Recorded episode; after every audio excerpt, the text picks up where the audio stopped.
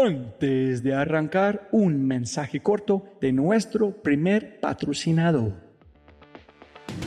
Mira, la inteligencia artificial está en todas partes y es abrumadora.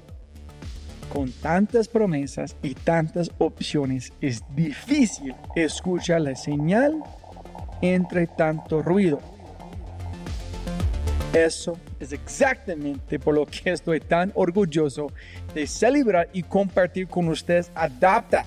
Adapta.ai. Escucha lo fácil y poderoso que es usar Adapta. Ve a adapta.ai. Crea una cuenta, ingresa la información de tu sitio web, espera unos segundos mientras la inteligencia artificial de Adapta hace su magia y chum, chum, chum, tienes contenido hecho a medida para tu empresa o startup. ¿Y qué es mejor? La inteligencia artificial de Adapta sigue produciendo contenido más inteligente mientras más lo usas. Y mejor que eso, esto es solo la punta de un enorme iceberg de lo que Adapta puede hacer. Adapta es fácilmente una de mis herramientas favoritas. Es alucinante. Y solo para los oyentes de este podcast tengo un código especial que les dará el 50% de descuento durante los primeros tres meses usando Dapta. Pruébala ahora en www.dapta.ai dapta.ai o haz clic en el link en la descripción de este podcast y aplica mi código podcast y crece tu productividad exponencialmente.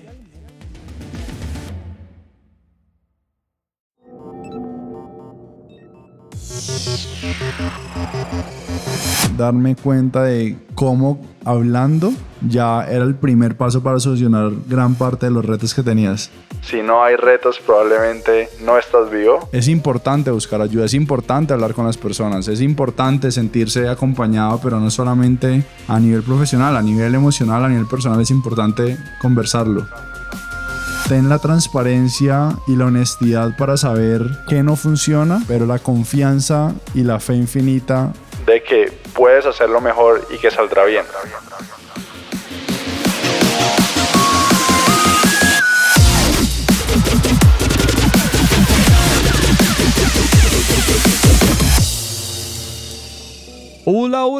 Soy tu host, Robbie J. Fry, y este es otro episodio of The Fry Show.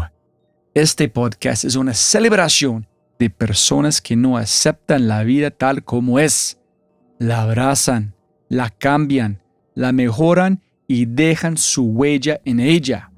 Y la persona a la que estamos celebrando hoy es Juan Pablo Montoya, el CEO y co-founder de Momento. Momento es la plataforma líder en el bienestar emocional cooperativo en Latinoamérica. A través de la plataforma, empleados y usuarios de aseguradoras pueden gestionar sus retos emocionales, teniendo sesiones uno a uno con psicólogos, coaches, nutricionistas y mucho, mucho más. Es una empresa espectacular de verdad. Momento es el aliado en el bienestar de las compañías más relevantes de LATAM, cubriendo vidas en más de 20 países. Écheles un vistazo, por favor, a www.momento.com. Esto es M-O-M-E-N-T-U.co, momentu.co. Y la cosa muy muy linda es que Juan Pablo comenzó su carrera como consultor y fue ahí donde descubrí el mundo de la salud y el poder del emprendimiento para transformar vidas.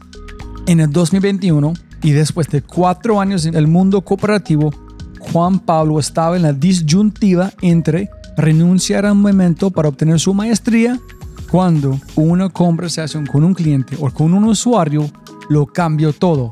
Y en tan solo 18 meses desde su lanzamiento, Momento ha llegado a más de 20 países, participó en Y Combinator y recibió inversión de los fondos y emprendedores más relevantes del mundo. Este tipo de podcast es muy, muy, muy importante en América Latina. En todo el mundo, pero más en América Latina. Y estoy muy orgulloso de momento En poco tiempo, Juan Pablo abrirá el camino hacia aspectos de nuestra vida que están justo abajo de la superficie de la salud mental. En esta conversación aprenderás sobre un gran coach sin contexto no es un gran coach, el valor de preguntar ¿cómo estás? El poder atómico de los comentarios de los usuarios, el arte de construir MVP, vender antes de tener, el registro emocional, cuatro semanas en la India y mucho, mucho más. Pero antes de empezar...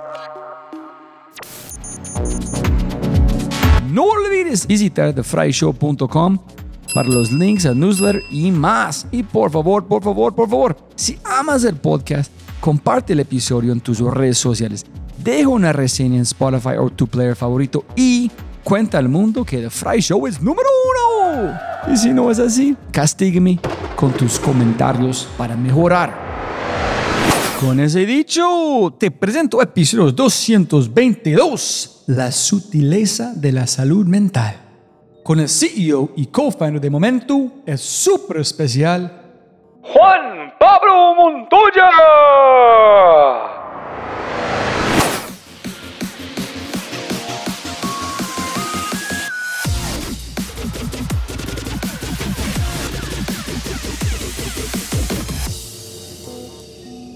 Juan Pablo, siempre gana más plata, no más tiempo. Muchas gracias por su tiempo. Roy, Muchas gracias por la invitación. Feliz de que conversemos. Finalmente. Finalmente. Después de un cantidad de tiempo de conversación de LinkedIn y por WhatsApp. Pero para la gente escuchando qué está haciendo Juan Pablo con Momento, es muy, pero muy, muy importante en América Latina. Este porque es muy especial, porque unas cosas que han pasado con unos amigos en el pasado pero para la gente entienden, castíganos qué es Momentum, qué haces para aterrizar toda la conversación. Roy, Momentum es la plataforma para salud mental en Latinoamérica. Nosotros acompañamos a las empresas y sus empleados en los retos emocionales y en los retos de bienestar. Cuando un empleado entra a la plataforma, puede acceder a acompañamiento emocional personalizado desde sesiones de terapia, coaching, nutrición y bienestar financiero. Al final nuestro objetivo es democratizar el acceso a la salud mental en Latinoamérica y eso es lo que nos levanta día a día a construir. ¿Y ustedes tienen una definición puntual de salud mental en el momento que este es qué significa para nosotros o no? La definición es el bienestar de la persona. Cuando una persona enfrente sus retos del día a día, pueda tener las herramientas a través de nuestra plataforma, a través de Momentu, para a nivel personal y profesional poder sentirse en plenitud. Si esto sucede, de cara a la compañía hay una ganancia importante y de cara a la persona también, pues estará cumpliendo con sus objetivos. Y ustedes cuando empezaron a agregar cosas como cosas de finanzas, ustedes empezaron a averiguar, que oh, hay también aquí salud mental, aquí también salud mental, o ya sabía, esas son las categorías que pegan salud mental. En realidad nosotros comenzamos principalmente con terapeutas y coaches.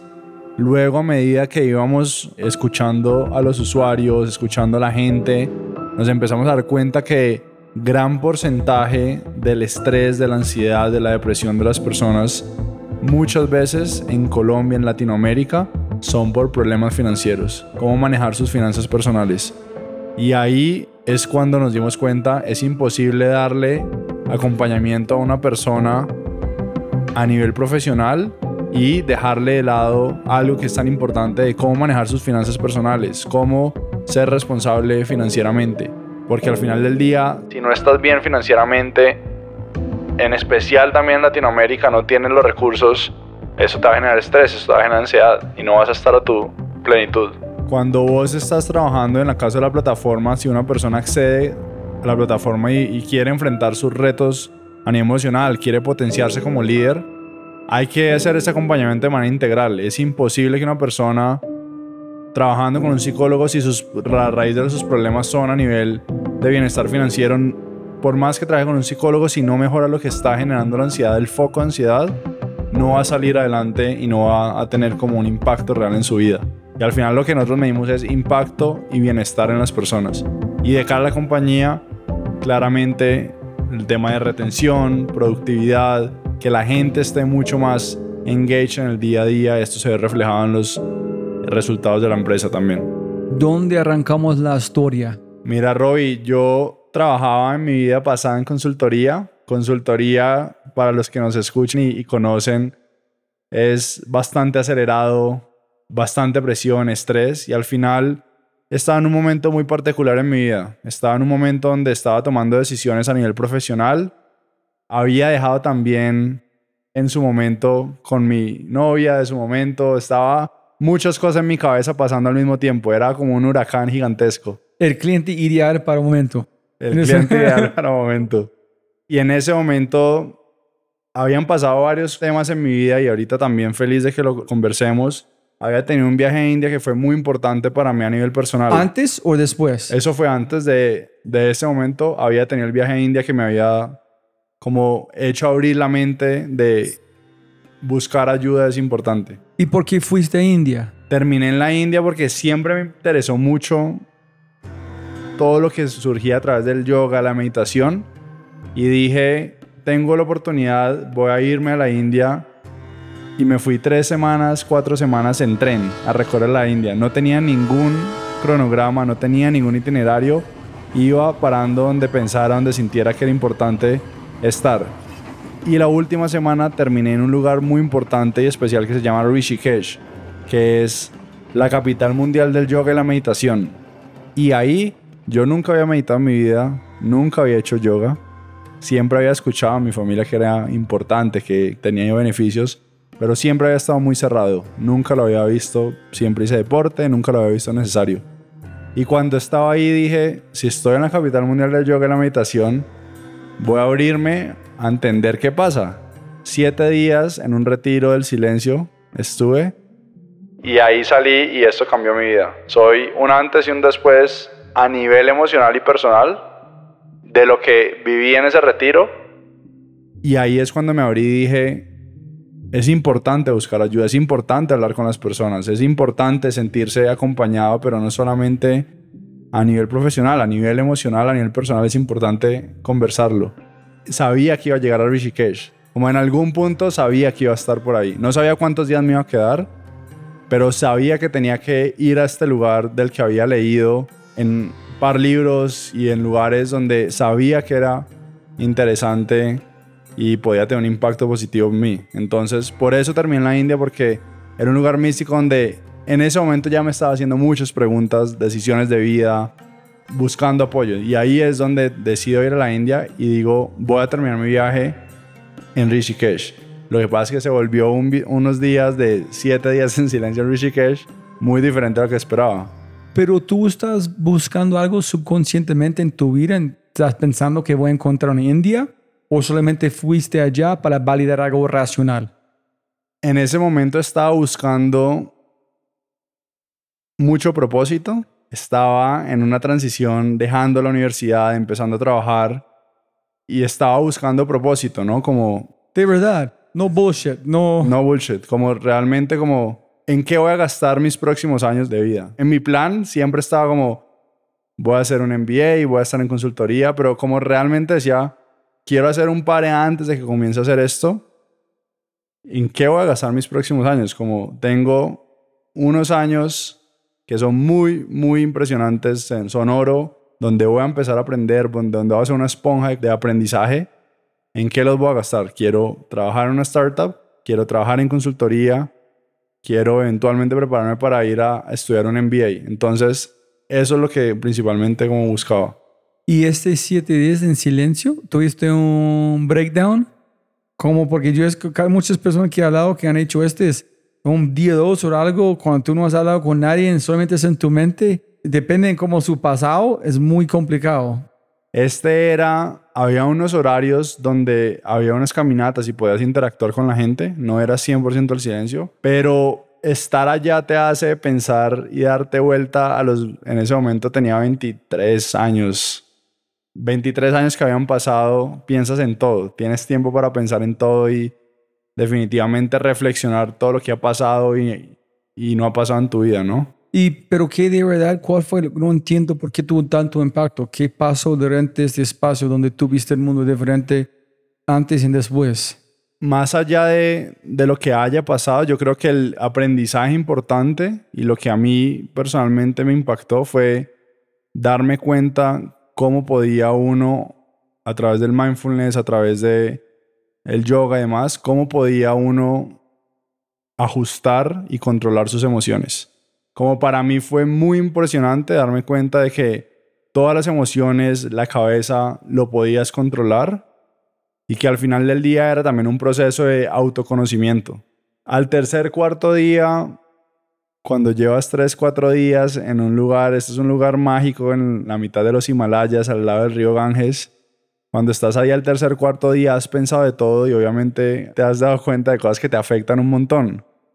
Cuando uno está ahí, los ejercicios que hace también es como vas en la mitad del retreat o de este espacio te queda la mitad. Tú decides todo lo que ha pasado en tu vida hasta este momento, cómo lo vas a controlar y cómo lo vas a asumir para lo que viene en la historia de tu vida. Entonces, esos tres, cuatro días, cuando cambias de mindset, cuando dices, voy a escribir esta nueva historia, asumir todo lo que pasó en mi vida y repotenciarme para lo que viene, creo que ese chip y esas conversaciones con la gente claramente que te guía son súper potentes, como de saber, tengo la posibilidad de realmente escribir la historia que quiero y asumir emocionalmente lo que he vivido para que eso construya lo que se viene para mí. Ahí empecé a hacer mis siguientes planes de los próximos años. Y lo que dije fue, voy a trabajar tres años o hacer un MBA o salir a emprender.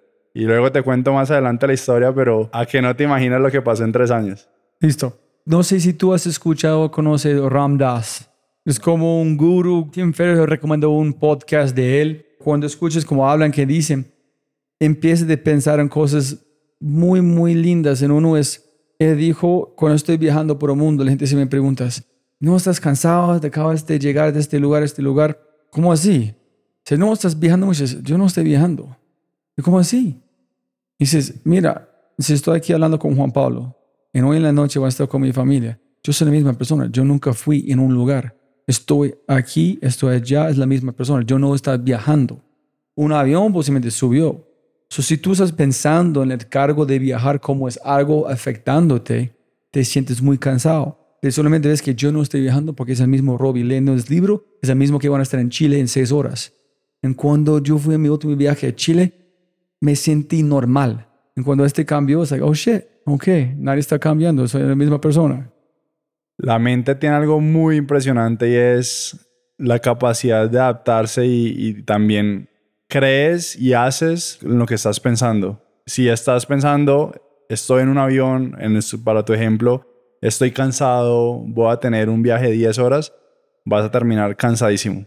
La mente te explota. Y esto creo que es el gran aprendizaje también es si ese mismo input que le metes a tu cabeza es positivo, es alrededor de gente que te potencia, así mismo va a ser lo que estás sacando de tu cerebro, de tu cabeza y también en tu día, ¿no? Entonces desde India regresaste y ya tenía trabajo o tuviste que buscar empleo? No, ahí ya tenía trabajo, empecé a trabajar en consultoría y ahí comienza mi historia trabajando. Yo había hecho la práctica también en una consultora, luego siempre antes de momento trabajé en consultoría, que me encanta, me encantaba la consultoría y ahí fue donde hacía también muchos temas, compañías, estructuración de estrategia, innovación. Y cuando llegaste, Juan Pablo, tú empezaste a vomitar a toda la gente, mira, meditar, tienes que hacerlo o te como aprendizaje muy personal? Fue un aprendizaje muy personal. Ahorita que lo veo en retrospectiva, quizás fue mucho más silencioso de lo que debería. En ese momento estaba como descubriendo. También a nivel personal me empecé a dar cuenta que había muchas personas en la misma situación, que se estaban haciendo muchas preguntas, pocas respuestas. Y también empezó a suceder algo muy curioso y es, empecé a darme cuenta que alrededor mío había personas enfrentando retos de salud emocional, enfrentando temas de ansiedad, de depresión, pero que de repente en el día a día no lo veías, no lo podías notar, pero luego internamente estaban viviendo una lucha gigantesca. Y ahí es cuando quizás empiezo a decir o me doy cuenta que necesitaba empezar como a hablarlo abiertamente con la gente, quitarle ese tabú, parar de poner el tabú a la conversación de salud mental, de buscar ayuda, de acompañarse emocionalmente. Y ahí es donde comienzo más proactivamente con la gente que me rodea, abiertamente hablar de esto. Gente, por ejemplo, que en el día a día de repente lo veías o los veías a las personas súper felices, bastante bien, pero luego hablando con ellos me daba cuenta de que algo no estaba funcionando. Un amigo muy cercano, nunca en mi vida me imaginé que tuvo intentos de suicidio. Y ahí es cuando para mí hubo como un impacto de pude haber perdido a uno de mis mejores amigos y no me había dado cuenta de esto. Porque simplemente había un tabú y éramos mejores amigos o éramos cercanos, pero no había la apertura para entrar al detalle de cómo estás emocionalmente. Esa es una pregunta muy importante, porque yo perdí un, mi mentor, que el primer episodio, Diego Parra, aquí cerquita, se suicidó. Y nadie va a imaginar mil años que le van a hacer. Nadie. Fue un comediante de la noche. Toda la gente amaba a este señor. Todos. ¿Tú crees yo debería preguntar a él ¿Estás bien? ¿Estás sufriendo? Yo creo que, y en Latinoamérica pasa mucho, la gente se acostumbra a preguntar, ¿cómo estás? ¿Cómo te ha ido? Pero son preguntas frugales, son por respeto, la gente te dice, bien, todo muy bien. Yo creo que está nuestra cultura y es lo que disminuir el tabú nos tiene que llevar es cuando preguntes, pregunta conscientemente, ¿cómo estás? ¿Cómo empieza tu día? ¿Cómo has estado? ¿Cómo te has sentido últimamente? Como preguntas mucho más genuinas, porque esto, solo este tipo de conversaciones, solo este tipo de preguntas reales, genuinas, pueden abrir la conversación. Y es impresionante como uno asume, y si tú preguntas, ¿cómo vas? ¿Qué más? Todo el mundo te va a decir, bien, bastante bien, todo está bien. Pero cuando te sientas y realmente es, ¿cómo está tu día? ¿Cómo te has sentido últimamente? abre la conversación y el poder que esto tiene, por ejemplo, en los líderes, hacer una sesión uno a uno con una persona de su equipo y preguntarle, Roy, quiero saber cómo has estado últimamente, cómo estás en tu familia. Es un poder impresionante a nivel de conexión de los equipos y a nivel también de apertura que la gente va a tener para uno como líder o dentro de la compañía. Algo que nosotros hacemos un montón en el equipo de momento es el check-in emocional. Así como todos los equipos hacen weeklies, daily, nosotros hacemos al iniciar muchas reuniones un check-in emocional. Y es de 1 a 5, ¿cómo estás? Si una persona durante muchos días dice que está 5 de 5, lo estás haciendo por polite. Es imposible estar 5 de 5 durante muchos días seguidos. Y es un espacio para abrir la conversación.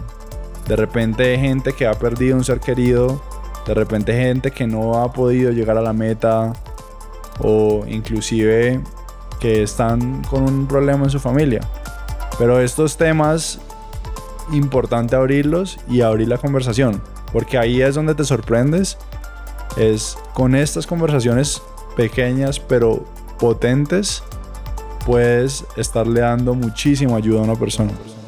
Súper, súper. Gracias por... ¿Tú crees que es Mira, si alguien me pregunta cómo estás, yo digo, ¿de verdad? No, acabo de pelear con mi esposa, me siento terrible, tengo mucha ansiedad porque la peleada no solucionamos, estoy viajando. Nadie quiere escuchar eso, entonces no quiero vomitar mis problemas, pero no sé cuándo debemos decirle a la gente de verdad en cuando no, como nosotros, debemos preocuparnos de nosotros mismos antes que ellos, porque solamente decirlo, posiblemente vamos a sentirnos mejor, porque dijimos la verdad o no una mentira y no aguantar más del dolor que estamos tratando para proteger a alguien más en hacer más daño a nosotros mismos. Solo el hecho de decir honestamente cómo estás, en vez de hacerlo por polite, te va a cambiar en ese momento el pensamiento de cómo estás enfrentando la situación. Y muchas veces se abre una conversación. Creo que la empatía y la conexión genuina se genera a partir de conversaciones transparentes y reales, más allá de algo estructurado por cumplir. Y en su equipo, cuando ustedes están platicando, en alguien dice, ¿cómo estás, Juan Pablo? Tú dices, pucha mierda, vamos- estamos casi de perder este plata, tenemos que vender, no tenemos que runway. Tú dices la verdad o tú dices, no, vamos bien, tenemos que hacer esto. O tú pones una cara enfrente de su equipo, por ellos se sienten más como la confianza, porque no quieres poner como miedo en ellos que no van a tener puestos. Estoy imaginando para la gente escuchando, ni idea. Pero sí me entiendes como dónde me voy. Eso, que vos decís, hay algo muy importantísimo y que me encanta, se llama The Stockdale Paradox. Y esta persona, James Stockdale, era uno de los veteranos de Vietnam. Duró siete años de prisionero. Y a mí me encanta esta frase porque él dice, ten la transparencia y la honestidad para saber qué no funciona o qué está mal, pero la confianza y la fe infinita de que puedes hacerlo mejor y que saldrá bien.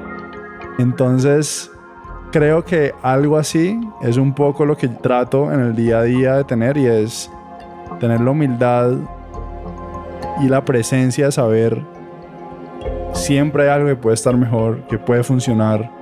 Siempre hay retos, más cuando estás creciendo una startup de hypergrowth. Si no hay retos, probablemente no estás vivo. Pero también al mismo tiempo la confianza y la transparencia con el equipo de decir, estos son los retos que estamos enfrentando, esta es la forma en que los vamos a solucionar. O construirlo con el equipo. Y ahí creo que con esta transparencia es donde se generan las mejores conversaciones y salen las mejores ideas que han salido hasta el momento. Y es temas de pricing, temas de cómo vendemos a los clientes, temas de cómo le llegamos a los usuarios, cómo les generamos impacto. Todo sale partiendo de estamos en esta posición, estos son los retos y las oportunidades que tenemos, abrámonos abiertamente a lo que realmente sucede y cómo podemos al final del día entre todos construir este valor con la fe y la confianza de que 100% como un buen equipo vamos a llegar. ¿Has leído el libro de él? No aún, Es increíble. Es increíble, ¿verdad? pero la historia Sí, la no, no. conozco y es impresionante. No, la historia es increíble, su libro es increíble, él es increíble. Pero mira que tú dices, es- vamos a hacerlo sí o sí. Nunca puedes dudar en un sentido. Pero al mismo tiempo la humildad de decir, hey, si no funciona, me siento terrible, fallamos, pero ni un problema, vamos a hacerlo. Vamos, entonces, tener como humildad, pero al mismo tiempo girar en tener la cura que vamos a tener éxito sí o sí. Como dijiste, éxito infinita, algo allá. La certeza, porque si solo estás con certeza, van a pasar mil cosas que no te van a permitir enterarte o ser consciente de que no funciona. Pero si tienes estos dos de identifica las oportunidades, reconoces cuando algo no funciona, pero tienes la certeza al final del día que vas a encontrar una solución y vas a construir una solución con el equipo. Eso es un poco como, como lo, lo veo. No, no, es muy lindo también porque pensando en, en la convicción, es- convicción con humildad es la mejor receta para liderar porque estás poniendo valor en growth mindset en el proceso, no en el resultado. Porque fallamos con el resultado, pero estamos vendiendo más, sí, estamos exitosos. Convicción, fallamos, we fucked up, pero sin problema, y avanzamos. Y estás empatizando porque tu equipo, independientemente del proyecto, de la meta, va a tener esta misma situación en el día a día. Va a haber unos momentos y más en el mundo de startup donde estás en un high muy alto y luego de repente se cae la plataforma, tienes un, un tema interno de con una compañía, con una persona que no llegó, un terapeuta, y de repente vuelves y subes. Entonces, manejar estos high y lows, ahí es donde es como importante también con humildad y la convicción de que al final del día cierra bien y, y vas en el camino de lograrlo. que yo entiendo, estás hablando con amigos, ellos están sufriendo, tienen ansiedad. ¿Cuándo empezaste de aplicarlo, buscar qué más están allá? ¿Está buscando algo en particular? Cuando yo llegué a India, para mí lo más potente fue darme cuenta de cómo hablando ya era el primer paso para solucionar gran parte de los retos que tenías. Pero ¿cómo se hizo un, un silent, silent retreat para volver, no sé? No, porque en el retreat hablabas con guías. Ah, Tenías, eh, ok. No hablabas con nadie, pero podías en algunos momentos del día hablar con guías. Era gente que no me conocía, no tenía ningún prejuicio. Abiertamente le contaba todo lo que pasaba por mi cabeza. Y al final del día fue gente que de manera no sesgada me dio muchísimos insights muy importantes. Más que te den como un consejo puntual, lo que es potente es que te dan las herramientas. Entonces están herramientas, por ejemplo, de cómo priorizar tus pensamientos. Vos pensás en el día a día en miles de cosas, pero realmente cómo identificas cuál pensamiento es importante, cuál te está haciendo daño, cuál te está haciendo feliz, cómo discernís entre eso. Es como más la estructura de cómo pensar, las herramientas que te dan, cómo priorizar los pensamientos, qué hacer cuando un pensamiento que no es tan positivo está en tu mente, cómo lo sacas, cómo logras como cautivarlo, captarlo ahí para darle cabida a un pensamiento que sea mucho más positivo y, y te va a traer mejor energía. Como mini tareas mentales. Así, sí, mini tareas mentales, tal cual. Cuando volví de este retreat, ahí es donde dije, quiero buscar simular esto para mi vida, que no sea solamente siete días de meditación y silencio, quiero encontrar una persona. Y ahí es donde comienzo a buscar un coach. Y ahí es cuando trabajaba en consultoría, mi compañía en ese momento ofrecía acompañamiento emocional. Era un número donde uno llamaba, llamé, pedí un, es- un espacio con un coach y me dijeron, ok, está para dentro de cuatro semanas. Y yo decía, cuatro semanas, en cuatro semanas va a cambiar mi vida 200% de lo que está viviendo ahora. Lo necesito y ojalá fuera pronto para poder abordar lo que estoy sintiendo en ese momento. En cuatro semanas va a cambiar lo que sienta. Bueno, luego pasaron cuatro semanas, me conecto a la sesión con el coach y de repente era un coach en Nueva York, que era un coach muy bueno, muy top, pero cero que entendía mi contexto y el momento en el que estaba. Una persona en Nueva York no tiene el contexto de lo que le pasa a un trabajador en Ciudad de México o en Bogotá, Colombia. Es muy diferente la vida, el día a día. Entonces dije, es imposible, esta persona puede ser la mejor coach que haya, pero a mí, Juan Pablo, en ese momento, por los retos que tenía, no me iba a aportar. No iba a empatizar con lo que yo estaba viendo. Yo salí de esa conversación y yo llevaba cuatro semanas esperándola. Tenía bastante expectativa. Y al final de cuentas me di cuenta que no era una persona que podía hacer un proceso. No me, no me iba a poder ayudar en estos retos. Entonces salgo, me acuerdo mucho, salgo de esa conversación en mi oficina y empecé a hablarle con la gente que estaba en mi momento, con mis colegas, con mis amigos de- del trabajo. Y me empiezo a dar cuenta que mucha gente está en la misma situación buscando a alguien con quien hablar, pero no es fácil encontrarlo. Y esto es lo que realmente se vuelve la esencia de debería ser fácil una vez que das el paso y tienes el coraje de buscar a alguien con quien hablar. El proceso debería ser mucho más sencillo, mucho más intuitivo, mucho más fácil. Que puedas buscar y entender con quién necesitas hablar, quién te puede ayudar a enfrentar los retos o las diferentes situaciones que estás viviendo. Tú dijiste a este coach que, parece, tú no estás apoyándome, tú estás solamente pensando que, wow, que primero este fracaso, aquí yo estás diciendo, pero que la mano está dando a mí como si yo fuera ya viviendo en Nueva York, este man no tiene ni idea de qué pasa aquí.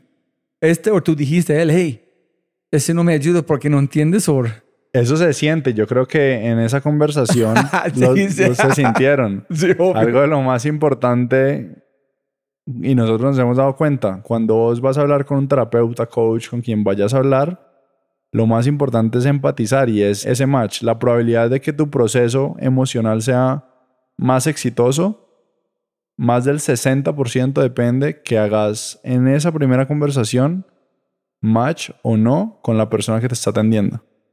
La gente cuando repite y cuando hace una sesión, ve la segunda sesión, es porque hay un match real de perfil entre lo que tú, Robbie, estás buscando de acompañamiento y lo que el profesional, terapeuta, coach, nutricionista, como le quieras llamar, tiene experiencia.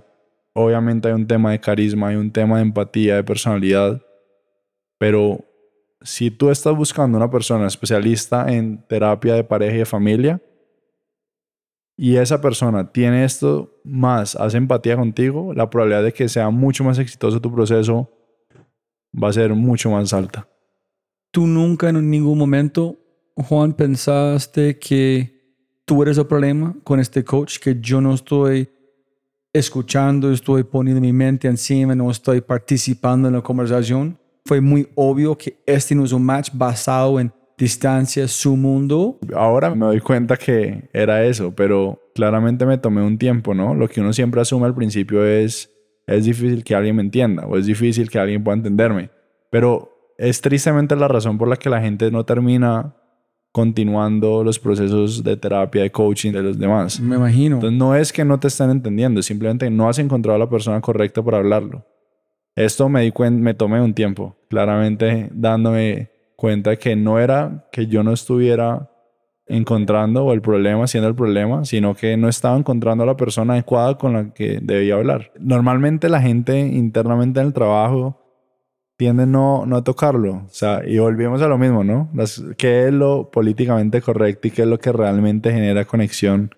Siguió mi vida, seguí en consultoría, pero esto siempre en mi cabeza estuvo. Todos los días, ahí cada vez seguía haciendo mucha meditación, ayudó un montón en mi vida, pero siempre seguía como no es fácil encontrar el apoyo. Y al final, antes de pandemia, llegó un punto donde con un grupo de amigos empezamos a hablar sobre ideas. Con un grupo de amigos empezamos a reunirnos a discutir ideas y yo siempre tenía esto en la cabeza de no sabía muy claro cuál era la idea, pero tenía muy claro cuál era el problema porque había pasado por ahí. Y entre todas las ideas empezamos también a darnos cuenta de hablando de todo lo que estaba pasando en salud mental, de cómo se estaba sintiendo la gente. ¿No? Como mucho más concreto de realmente el, el impacto que eso estaba teniendo en las personas. Esto te estoy hablando antes de pandemia. Esto eran tres, cuatro semanas antes de pandemia. Y me acuerdo mucho y dijimos, vamos a revisar tres, cuatro días que nos gustan. Y seguimos la conversación. Y a mí siempre en la cabeza yo tenía este tema, salud mental, salud mental. Lo que pasó tres, cuatro semanas después es todo el mundo encerrado. todo el mundo, me acuerdo un montón en la oficina, en la gente general, mal emocionalmente. Y ahí es cuando yo dije, esto no puede ser coincidencia. O es el momento para hacerlo o nunca lo voy a hacer. Porque estaba la necesidad a flor de piel. En todo el mundo abría las noticias me acuerdo un artículo de New York Times que decía todo el mental breakdown que estaba pasando en Nueva York porque Nueva York cerró, Italia me acuerdo cerró y solamente en la noticia aparecía salud mental, salud mental las personas. Y yo dije, no es fortito. Y en pandemia es cuando dije, siempre he tenido esta idea hace un año y medio, dos años llevo con esto. Vamos a, a buscar qué oportunidad hay. Y ahí es donde comienza, sin saberlo, los primeros pasos o los primeros pinos para crear momento. Lo primero que se hizo fue hablar con líderes de recursos humanos. Empecé a hablar con muchos amigos, líderes de recursos humanos, como entender muy bien qué es lo que pasaba, cómo estaban abordando la solución, cómo están abordando estos retos. ¿Por Teams? ¿Por Zoom? ¿Por Meet? Todo Zoom. Ok. ¿Y todavía en consultoría al mismo tiempo? Investigando y consultoría. Sí, en ese momento yo me acuerdo era muy chistoso porque en consultoría se viaja un montón y yo dije, si hay algún momento en mi vida que voy a poder reemplazar el viaje por hablar con personas y dedicarle lo que en ese momento no sabía que se llamaba momento a esta idea, es ahora. Entonces, todos los fines de semana, en las noches, yo trabajaba de 9, de 8 hasta 7, 8, 9 de la noche. Y después de eso comenzaba como mi segundo turno para explorar. Este era como el side project que tenía en ese momento.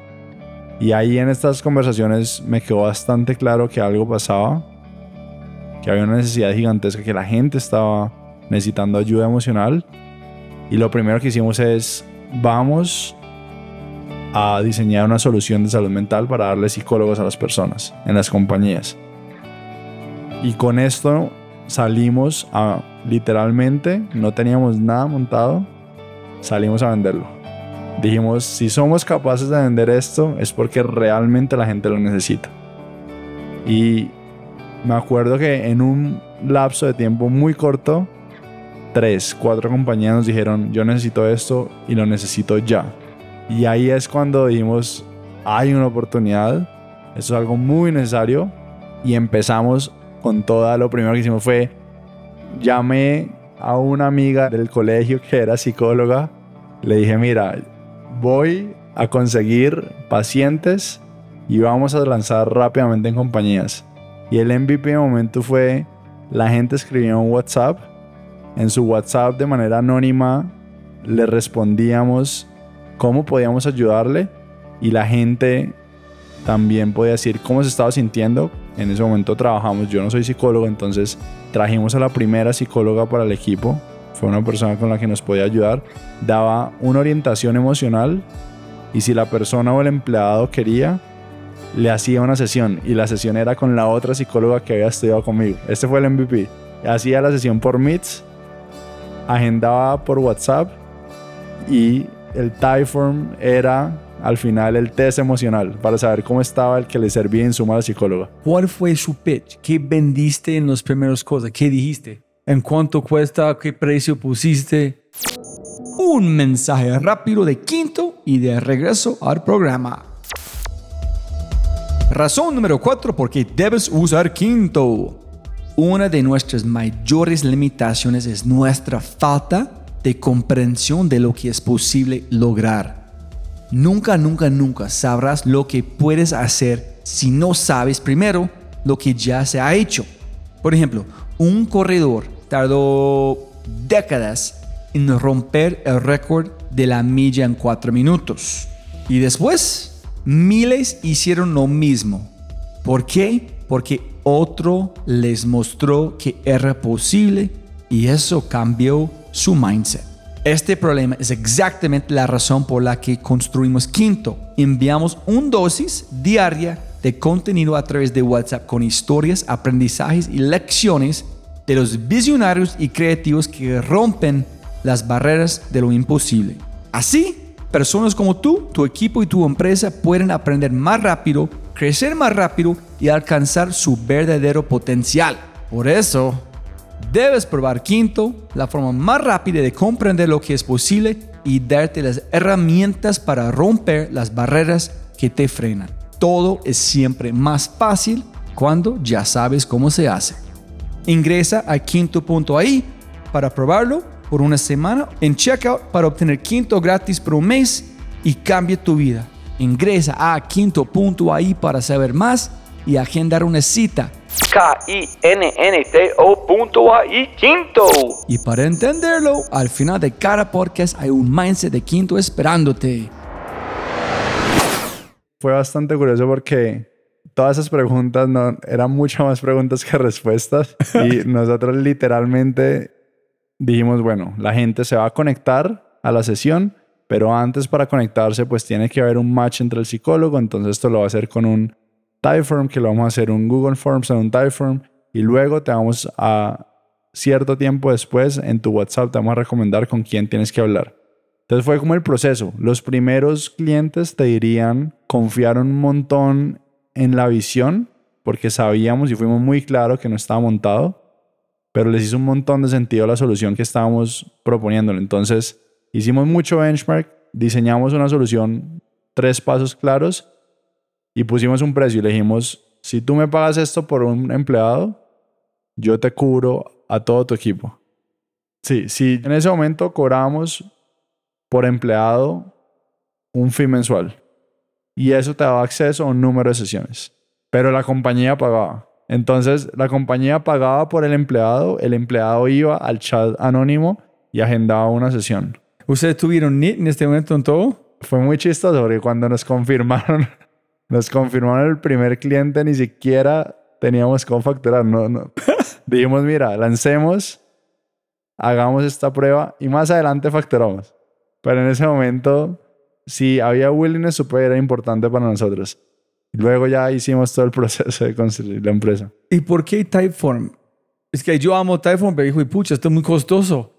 Roy, el Typeform era la versión gratuita, la versión freemium de Typeform. Ok, eso no está pagando 35 mensual. Nada, literalmente era Typeform gratuito, Meets gratuito, integramos todo que fuera fácil, rápido de hacer y al final lo que nos importaba era testear dos cosas. Si la gente le encontraba valor a hablar con alguien, a conseguir este apoyo y si las compañías estaban dispuestas a darles acompañamiento a sus equipos.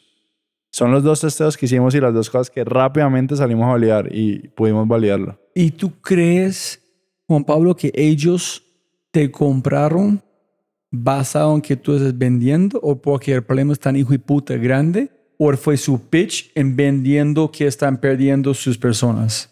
Yo creo que era un poco de las dos, pero era, era un problema que me acuerdo mucho cuando nosotros sal y ahora nos pasa también cuando salimos a venderlo, cuando salimos a presentarlo, todo el mundo sabe y todo el mundo reconoce que esto es un reto en su compañía y en sus equipos.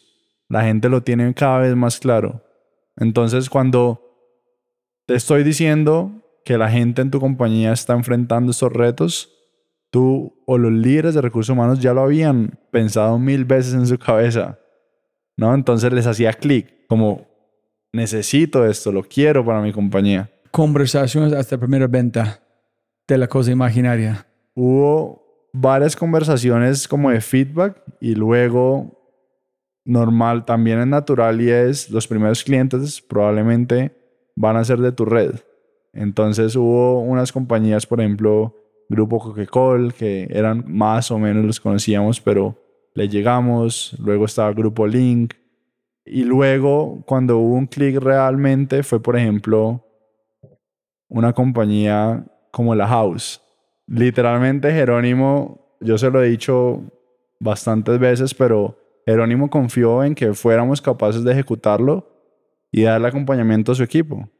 Y creo que obviamente que el líder encuentre la importancia del bienestar emocional es un paso gigantesco para una compañía mucho más eficiente y al final de cuentas esto es lo que sucedió. Había un líder que estaba buscando cómo acompañar a sus equipos y cómo potenciar a sus equipos. Y había un par de locos literalmente buscando cómo hacer más fácil el proceso de buscar y, entregar terapia y coaching a, las personas. Entonces, todo ese tiempo estás con Typeform, WhatsApp y este psicóloga amiga. Todo este tiempo, y esto era en las noches, Roy, porque yo trabajaba todavía en consultoría y la gente, literalmente el WhatsApp, cientos de mensajes de la gente escribiendo, quiero una cita, quiero una cita. Y aquí dijimos, ¿qué hacemos? Entonces le metimos un Calendly para que la gente pudiera reservar. Ese fue el siguiente paso. ¿En este chica todo fue lo única? ¿Como trabajando 24/7? Sí, ella trabajaba, literalmente estaba trabajando atendiendo a las personas. Ya después de, fuimos como ajustando mucho la solución y a, y a los meses nos dimos cuenta, vendimos a más compañías, tuvimos un tiempo de, necesitábamos hacerlo mucho más automático antes de salir a vender a más compañías porque no, no nos daba abasto. Entonces, esto todo mientras trabajaba y fue en 2021, marzo del 2021, que literalmente todo estaba explotando. Fue marzo, abril del 2021. Todo estaba explotando. Hice un par y dije, y vuelvo a la India cuando te había dicho, mi plan era, voy a trabajar tres años en tres años salgo a emprender o salgo a hacer mi MBA era 2021, yo llevaba dos años y medio trabajando desde que me había graduado y ahí dije, o renuncio ya y me preparo a hacer mi MBA o me dedico a momento porque no voy a poder, como lo estaba haciendo, no voy a poder generar el mayor valor y momento no va a poder generar el impacto que debería generar. Pero ¿por qué fue una duda? Yo siempre quería emprender estábamos teniendo una atracción impresionante, pero no era claro en su momento. Al final representaba riesgo, representaba dejar una carrera que estaba construyendo, renunciar al siguiente, a los dos, tres meses a irme a estudiar a, Stanford, que era mi sueño, o Harvard, empezar una compañía, salir a levantar capital, era algo incierto. Y obviamente lo que es incierto siempre te genera como algo de, wow, ¿debo hacerlo ahora? Y esas eran las preguntas. Entonces lo que yo en su momento me dije es, voy a tomar un mes y durante este mes voy a enfocarme, eso fue en marzo del 2021, y durante este mes o mes y medio voy a enfocarme a tomar una decisión. Finaliza el mes y medio, tengo que tener una decisión. Y ahí pasaron cosas bastante, bastante mágicas. Ahí lo primero es, había aplicado un programa de aceleración con un VC de Estados Unidos que solo invierte en mental health. Se llama What If Ventures. Me aceptaron. En la primera semana con este VC nos presentan a Noam y a mí. Y Noam se convierte en mi co-founder. Entonces esto fue, en ese momento nos conocimos y dijimos, yo venía con esta idea, venía con un MVP que estaba funcionando, sabía que la forma de escalarlo era tener una persona también que tuviera el background y la pasión que yo estaba tenía o que tengo en ese momento por lo que estaba construyendo y también con alguien que me pudiera apoyar en producto. Entonces conocí a Noam justo en esa semana y luego algo que hacía muchísimo era hacer entrevistas de usuarios siempre llamar a las personas, ¿cómo te ha ido con el terapeuta? Cuéntame, ¿qué te gustaría tener de la plataforma? ¿Cómo podemos mejorar? Y hubo una llamada con Elena, me acuerdo el nombre de la persona, y esta llamada me cambió literalmente la vida porque llamé, Elena era una persona, me acuerdo, de Medellín, una persona de 43 años, o es una persona de 43 años, y la llamé y le dije, Elena, soy Juan Pablo de Momento, quiero que me dé retroalimentación. ¿Cómo te ha ido? Y me dijo, mira, lo único que te voy a decir es que llevo más de 2, 3 años enfrentando una depresión y que mantengo medicada. Como mi EPS se demora hasta 4 meses en darme citas con un psicólogo, tengo que medicarme mucho más fuerte porque no estoy pudiendo llevarlo. Yo tengo una mamá que vive conmigo y una hija pequeña. Y no puedo estar con ellas presente porque esto me hace sentirme somnolienta, no puedo disfrutarlas. Desde que entré a Momento he tenido la oportunidad de hablar con un psicólogo de manera semanal. Y la último mes y medio que he vivido, hace rato... No me acuerdo cuándo fue la última vez que estaba tan bien. Cuando yo colgué esa llamada, yo dije, Chao Stanford, chao MBA, chao eh, planes. Para mí es claro el mensaje que estaba esperando. Y a las dos semanas renuncié a mi trabajo. Yo me imagino, voy a armar un PowerPoint. Lo que es mi usuario, esta edad. No, fuck the PowerPoint. Voy a llamar a mis clientes en entender feedback real. ¿Cómo, ¿Dónde aprendiste a hacer eso?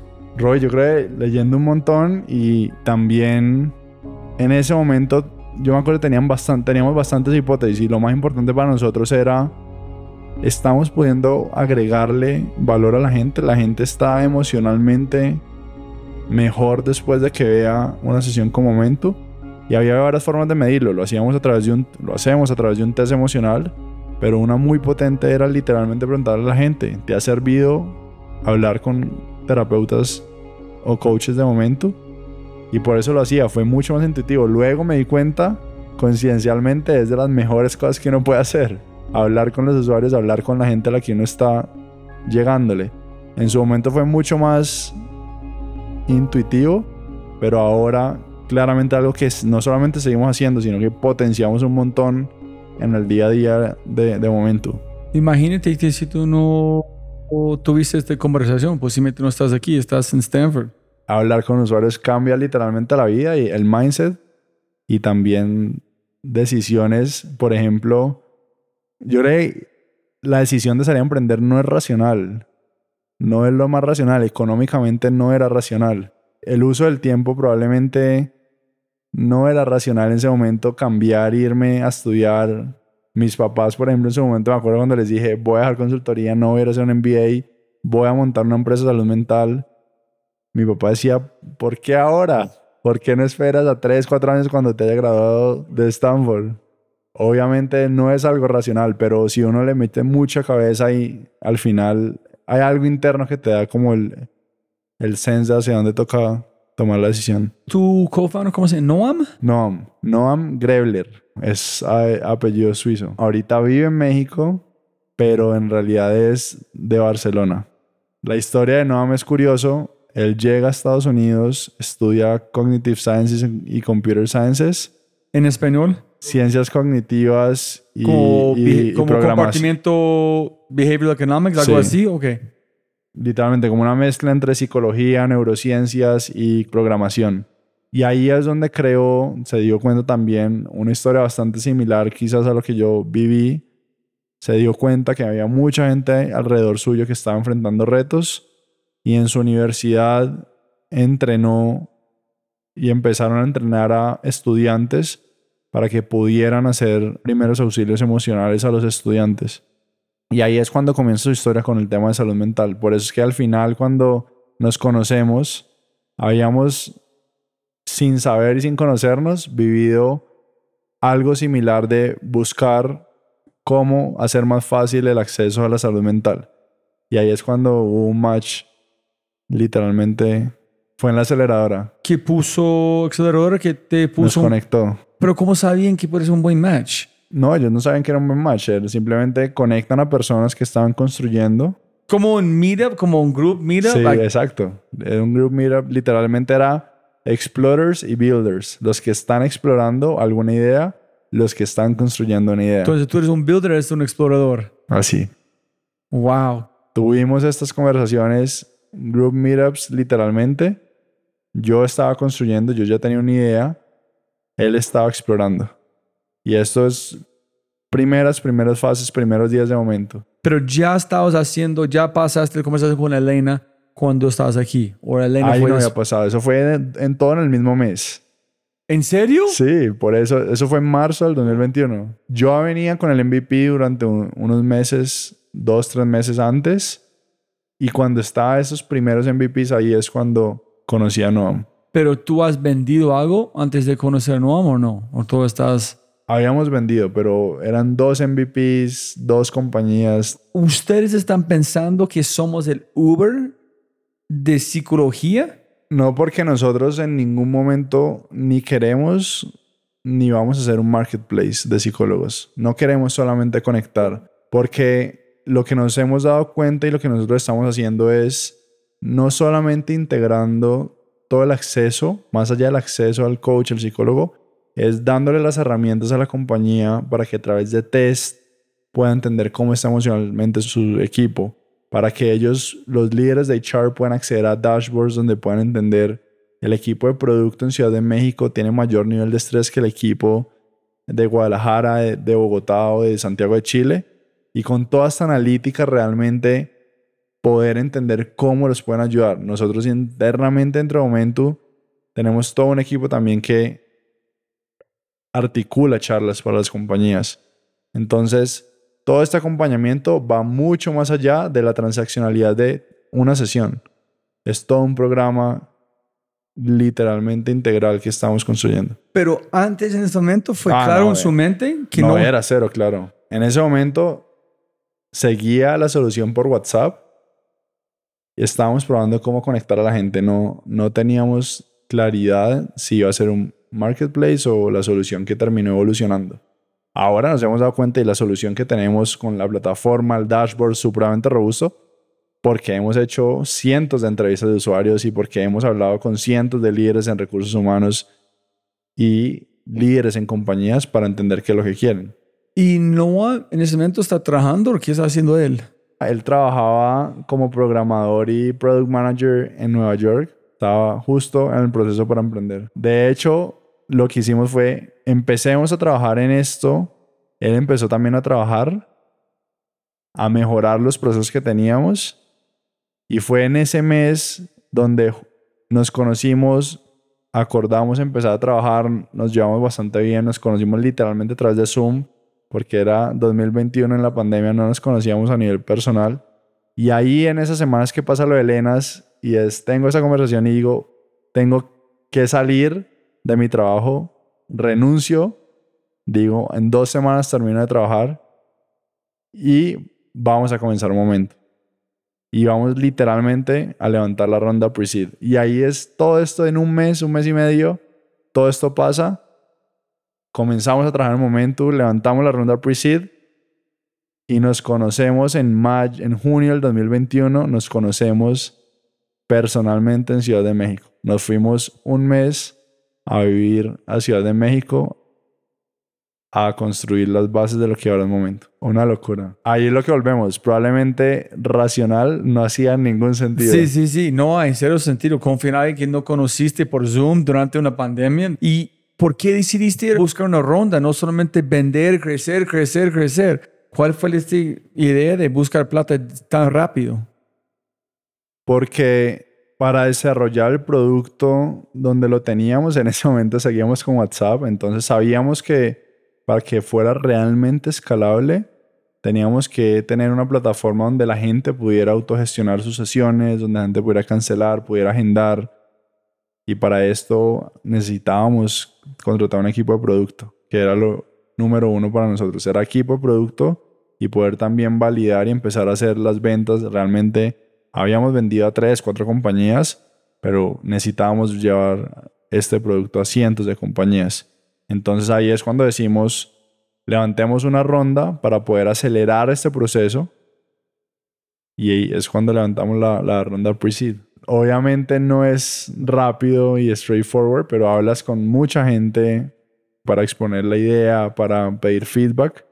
Muchas personas con las que nos hablábamos decían, lo he vivido. Muchos de los inversionistas con los que hablamos lo habían vivido, veían la necesidad, líderes de recursos humanos, inversionistas, que dijeron, entiendo lo que está pasando, entiendo esta necesidad, y en ese momento había un MVP. Literalmente confiaron en que pudiéramos ejecutarlo y llevarlo al siguiente nivel, que es al final cuando la gente invierte en estas stage. Pero ustedes, ninguno de ustedes son emprendedores. No habíamos hecho antes pero creo que era la pasión por lo que estábamos construyendo y la pasión ahora, el momento correcto, ahí se juntaba, ¿no? Como habíamos vivido personalmente esta situación y ahí es cuando yo creo que los inversionistas dicen, estas personas están alineadas con el reto que están enfrentando y creo que obviamente el, el perfil de Noam que era técnico, yo había también hecho ventas B2B en, algún punto, entonces ahí es cuando, cuando hace clic. ¿Y cuándo fue el próximo paso de evolución de momento? Dice, ok, no es solamente este marketplace, es algo más, tenemos que hacer esto. ¿Y cuándo aplicaste a YC? Yo a YC en realidad apliqué tres veces y aplicamos con NOM tres veces. Las tres veces pasamos a entrevista. La primera fue cuando, de hecho, la primera había aplicado solo. Tuvimos una entrevista y eso solamente era una idea. En ese momento era solamente una idea y ahí tuvimos una entrevista y me acuerdo mucho que el feedback de YC fue nos interesa un montón lo que están construyendo, queremos ver tracción. La segunda vez aplicamos, eso fue noviembre, justo hace un año, noviembre, diciembre del 2021 ya teníamos tracción, habíamos logrado vincular en ese momento más compañías, 8, 10 compañías. Teníamos en ese momento más o menos 3.000, 3.000 empleados en la plataforma con 6 compañías, 7 compañías. Y ya la pre la habíamos hecho, ya habíamos armado un equipo, habíamos contratado, éramos 10 personas en el equipo o 7 personas en el equipo, estábamos contratando un equipo, justo fue en ese momento, en noviembre del 2021 entonces había un avance importante. Aplicamos, tuvimos otra entrevista y me acuerdo después de la entrevista nos sentimos muy bien. Y de repente nos llega un correo y nos dice que nos querían volver a entrevistar. Y tuvimos una segunda ronda de entrevista donde fue con Gustav, el partner que era el, el partner de, y es el partner que trabajó en producto, Early Employee en Airbnb. Y se enfocó 100% a la conversación en producto. Terminamos y nos sentimos muy bien. Por, me acuerdo que era un jueves o un viernes. Por cuatro días no escuchamos nada. Una ansiedad. No sabíamos si íbamos a pasar. Pero normalmente te dicen que sí es a las horas. Entonces probablemente asumíamos que no íbamos a pasar. Y luego nos llegó el correo que querían ver más tracción en México y querían ver más tracción de que fuera algo escalable en términos de ventas.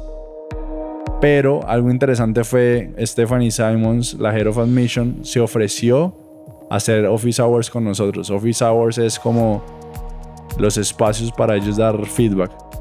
Entonces le dijimos, perfecto, vamos a tomar las Office Hours contigo, ayúdanos a ver cómo escalamos. Y yo me puse en mi calendario, el primero de enero del 2022 me puse una reunión. Fue chistoso porque llegó el primero de enero y la reunión era mandar un mensaje para Office Hours a Stephanie Simons. Y el primero de enero del 2022 le mandé el mensaje y le dije, Stephanie, queremos volver a hablar contigo para las Office Hours. Tuvimos la reunión con ella y después de eso ella nos dijo, creo que sería interesante que volvieran a aplicar. Nosotros ya estamos bastante más avanzados, de hecho habíamos recibido unas conversaciones de inversionistas interesados para hacer otra ronda. Y ahí fue cuando decidimos volver a aplicar. Y fue la vez que pasamos. Eso fue en mayo del 2022. Y ahora acabamos hace un mes, Robe, hace tres semanas regresamos de San Francisco. ¿Cómo fue? Impresionante, te cambia el mindset. Creo que hay, para todo el que pueda hacer YC, debería hacerlo. Y todo el em, emprendedor que esté empezando, yo creo que debería aplicar a YC, porque el aplicar a YC, independientemente que pases o no, que esperemos que cada vez sean más en Latinoamérica que pasen, te hace reflexionar un montón sobre tu negocio. Realmente cortar todo el bullshit, ¿qué es lo importante para tu negocio? Crecimiento, unit economics, que estés construyendo algo que la gente quiere. Pero ¿qué pasó adentro de YC que tú dices vale la pena con esta conversación, con esta idea que de verdad cambió su mindset? Por ejemplo, nuestro partner es Nicolás. Nicolás es el founder de Algolia. Algolia es una compañía que hace búsquedas, todos los buscadores, por ejemplo, dentro de las compañías o los buscadores, por ejemplo, Skyscanner, los demás, utilizan una compañía para poder hacer búsquedas como específicas. Es una solución supremamente técnica. En vez de desarrollar el buscador desde cero, tú compras una solución que pueda hacer embed a las búsquedas o a los resultados internamente de tu compañía para no tener que hacer todo el código de los buscadores. Es impresionante, es súper solución de nicho, súper técnica, pero esa compañía es una compañía que hoy en día factura 170 millones de dólares de ARR. Entonces, es una locura, es una compañía de 3 billion, 2.5, 3 billion. Y Nicolás es uno de los partners de YC. Y él hizo YC. Cuando él aplicó a YC fue con Algolia. Entonces él ha hecho todo este proceso y lo más potente es definitivamente hablar con gente que ya lo ha hecho. Gente que es impresionante, pero se repiten los retos, se repiten las preguntas. Son personas que ya han pasado por donde estás y te van a dar una visión de dónde estás desde su experiencia. Esas conversaciones, esas office hours, por ejemplo, con Nicolás, o esas conversaciones con Richard, que fue también un founder de YC, de Winter 2008, de los primeros batch que hubo, y vendió su compañía FinTech a JP Morgan hace cuatro años y estuvo seis años tratando de buscar Product Market Fit como que todas esas conversaciones con gente que ya lo ha hecho es lo que vale la pena y lo que hace que YC sea tan valioso. Juanpa, ¿alguien te ha dicho gracias momento, gracias, gracias por algo como tangible que cambió su vida de plata, psicólogo, etcétera? ¿Y qué resultados tangibles usas o vos usas para saber que ustedes van en la dirección correcta? Lo más potente y uno de nuestros indicadores importantes desde el primer día ha sido el bienestar que generamos en las compañías y en los empleados. Entonces, por ejemplo, unos, cuando un empleado de más de cuatro sesiones en momento, ha sido comprobado que mejora 30% su nivel de bienestar.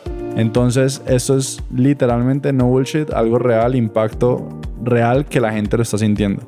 Esto es, hay múltiples historias de gente que nos ha dicho, nosotros tenemos dentro de eso un buzón anónimo, donde la gente le puede mandar mensajes a sus compañías, a sus líderes de recursos humanos.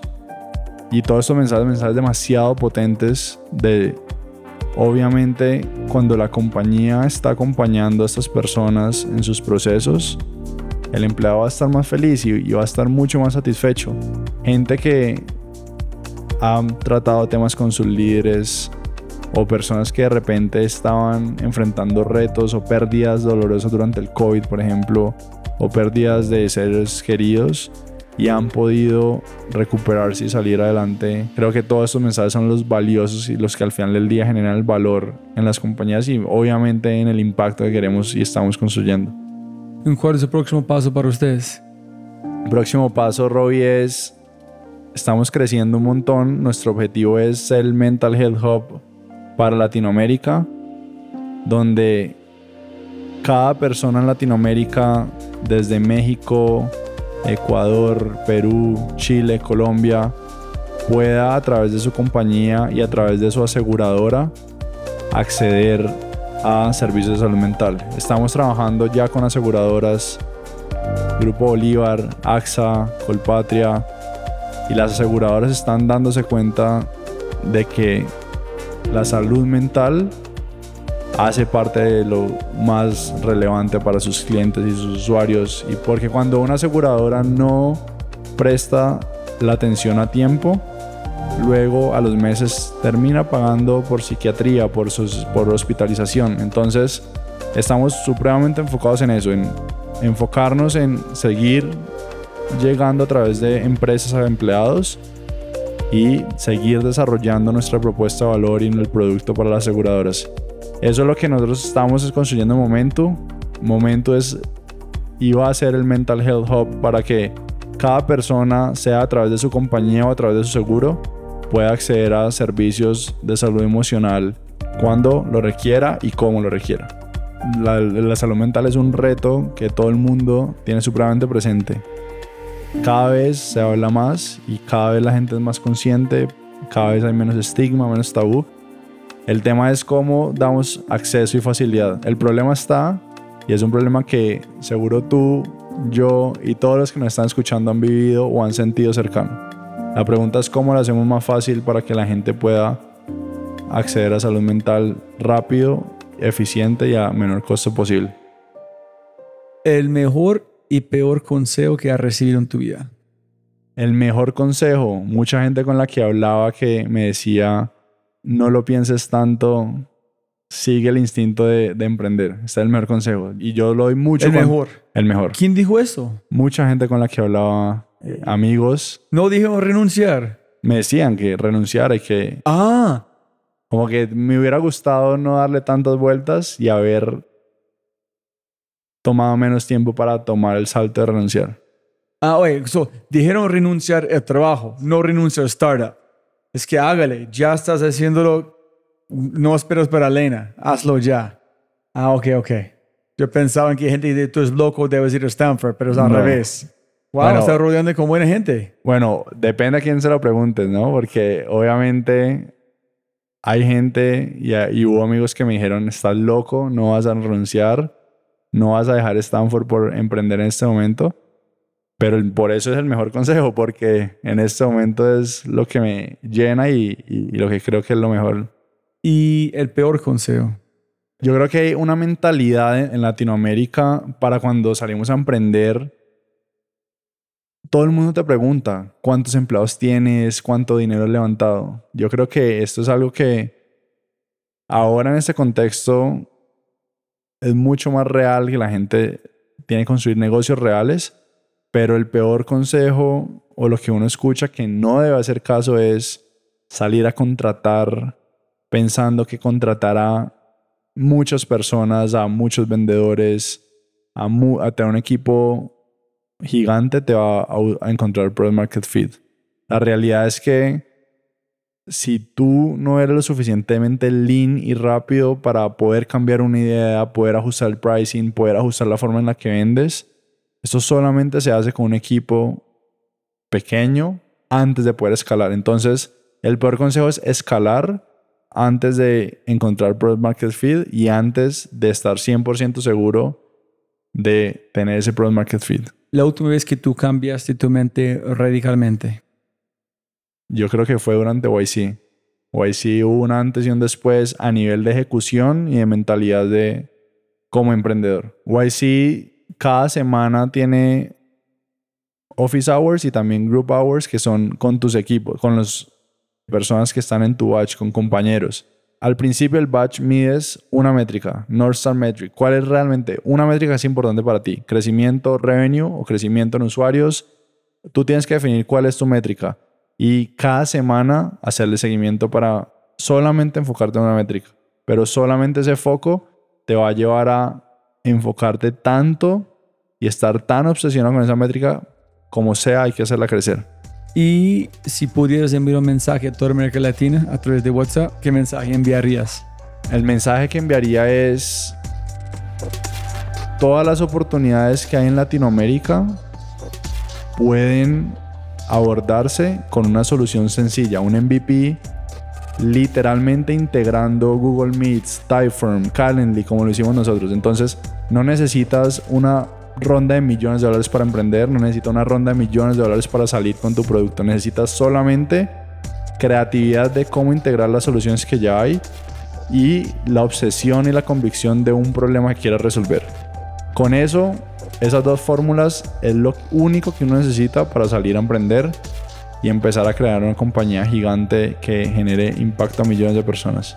Requiere tiempo, esfuerzo, y lo más importante es también hablar con los usuarios. Los mismos usuarios te van a ir diciendo si les importa rellenar un Typeform o no. Si es, o si encuentran valor en el proceso. Listo. Y lo última. ¿Dónde la gente puede encontrar Momento? ¿Dónde pueden encontrar a Juan Pablo? Momento en la web www.momentu.co van a poder encontrar sobre nosotros en LinkedIn y a mí, claro, feliz de todos los emprendedores, la gente que está empezando en lanzarse al agua, contactarme también a través de LinkedIn. ¿En cómo es tu nombre en LinkedIn? Bueno, soy Juan Pablo Montoya y el, el LinkedIn es JP Montoya 94. Y si alguien está escuchando un quiere momento en su empresa no tiene, ¿qué tiene que hacer? ¿Dónde, ¿Con quién tiene que hablar? Escribirme en LinkedIn o ir también en la web y ahí puede agendar un demo para hablar con nosotros y poder mostrarle todo el valor e impacto que podríamos generar en la compañía. Ok. ¿Olvidamos de mencionar algo? Roy, me encantó esta conversación. Muchas gracias. No, me espero en tres años para la venganza. Muchas gracias. Un abrazo.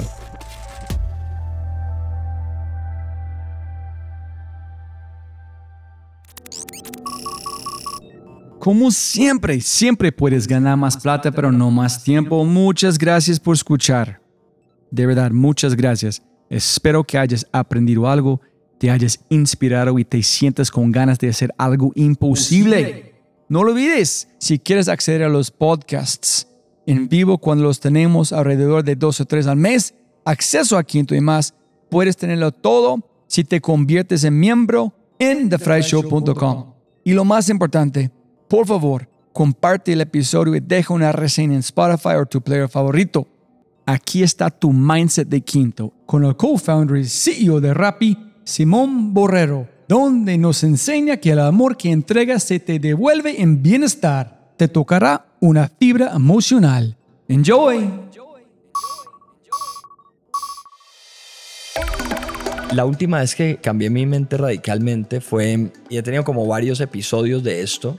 Un día, hace unos años, estaba en un avión volviendo de Shanghai, creo que volando de Shanghai a Estados Unidos, un vuelo de noche, pero no estaba pudiendo dormir. Y comencé a pensar, a pensar en mi vida, a pensar muchas cosas. Y de un momento a otro me puse a llorar, pero como decimos en Colombia, no a llorar, sino a berriar. O sea, a llorar inconsolablemente pensando en lo tonto que había sido yo en muchos momentos de mi vida en donde había dosificado el amor que le daba a las personas. Entonces, hay algo raro que hacemos los seres humanos y es dosificar el amor que entregamos. ¿Qué quiere decir dosificar? Quiere decir que no lo damos exageradamente. Te doy un ejemplo. Yo no dando todo, limitándote en lo que das, Dosificar es como en vez de darlo todo, darlo en pequeñas dosis. Eso es por inseguridad, eso es porque a uno le hace falta coraje para amar de verdad. Porque cuando uno ama de verdad, pues te expones, te pones vulnerable y pues como que tienes más, como que la piel más afuera para que cualquiera te haga daño, ¿no? Entonces, pero es tan loco eso que, o sea, en el ejemplo de mi abuelita, yo por alguna razón no llamo todos los días a decirle a mi abuelita que la amo. Por alguna razón. Eso como que me cambió, me hizo entender algo, me hizo verlo como lo limitado que soy algunas veces. Algunas veces es un tema de energía, otras veces es simplemente ese tema de que de pronto no sé, si uno da mucho amor, la otra persona ya se va a aburrir, no sé. Pero eso pasa con todo el mundo. Eso pasa con los amigos, pasa con la gente con la que trabajas, pasa con la familia, pasa con la mamá y el papá, pasa con la esposa. Y es súper triste que pase eso. Es súper triste.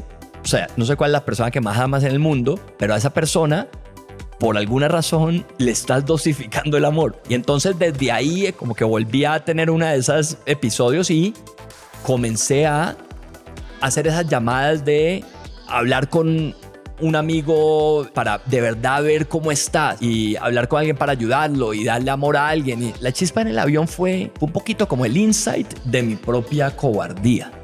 Porque yo tengo una vida muy buena y una vida muy linda en donde puedo vivir un día muy bien. Y eso hace que no tenga que estirarme en ese sentido a, pues de verdad, como que manifestarle el amor o vivir en el amor. Es que no solo manifestar el amor, es amar, de verdad. Tú puedes llamar a alguien y hablar con él amándolo sin decirle, te estoy llamando a decirte que te quiero, ¿no? Pero sí es, y eso mismo pasa con las relaciones y pasa con los novios y las novias y todo. O sea, la vida sin amor no hace sentido, ¿no? Pero por alguna razón lo dosificamos y no la tengo todavía craqueada, pero ese insight me ha hecho cambiar cómo veo la vida. Si disfrutaste este audio, mira lo que las empresas están haciendo para inspirar, medir y crecer los aspectos más importantes de su cultura. Mindsets extraordinarios de personas extraordinarias en las manos y oídos de miles. Solo toma un minuto para cambiar tu vida. Ingresa a quinto.ai para probarlo por una semana y cambie tu vida. Quinto.ai www K-I-N-N-T-O.ai. Quinto, siempre puedes ganar más plata, pero no más tiempo. Chau, chau, chau, chau.